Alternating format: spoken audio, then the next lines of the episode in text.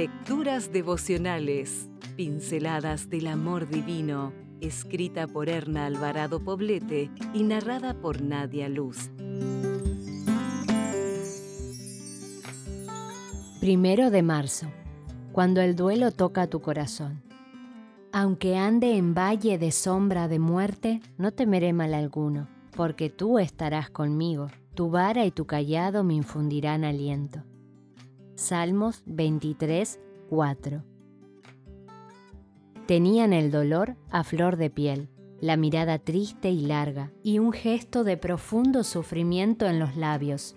Hacía unos días habían perdido a uno de sus hijos de forma violenta e inesperada. La madre luchaba con una tristeza tan intensa que a veces le parecía una agonía. El padre, queriendo ser fuerte, buscaba lugares solitarios para llorar hasta no poder más. La muerte es sin duda el mayor dolor que experimentamos en esta tierra, y más aún cuando se trata de la muerte de un hijo. Ese tipo de dolor parece no tener fin. Las noches se hacen interminables y los recuerdos que deja quien ya no está nos invaden constantemente, generando un gran vacío.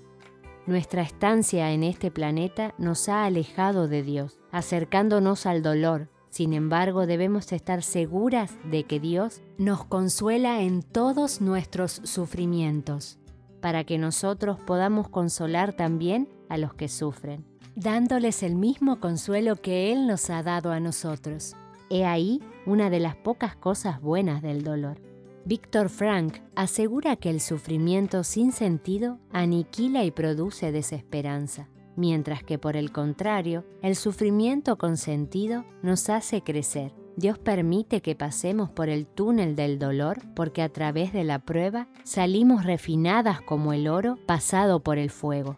¿Estás ahora mismo en el fuego de la prueba? ¿Lloras por una pérdida? ¿Una enfermedad amenaza tu vida?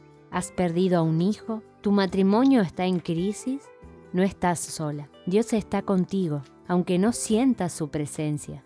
No pretendo decirte que no sufras. Solo intento que comprendamos juntas que al final del duelo hay algo nuevo que valdrá la pena. No fuerces al dolor para que se vaya. Déjalo fluir. Se irá lentamente.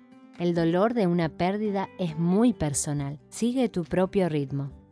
La aceptación vendrá. Solo pide a Dios fortaleza para esperar su llegada. Apóyate en una red de personas cercanas a ti. Las pérdidas parecen ser nuestras compañeras de vida. Sin embargo, es alentador pensar que no seremos probadas más de lo que podemos soportar. Esta es una promesa de Dios, que hoy tu oración sea, Querido Dios, el dolor que siento es irresistible. Dame fortaleza para soportar y confiar en tu amor y misericordia. Si desea obtener más materiales como este, ingrese a editorialaces.com.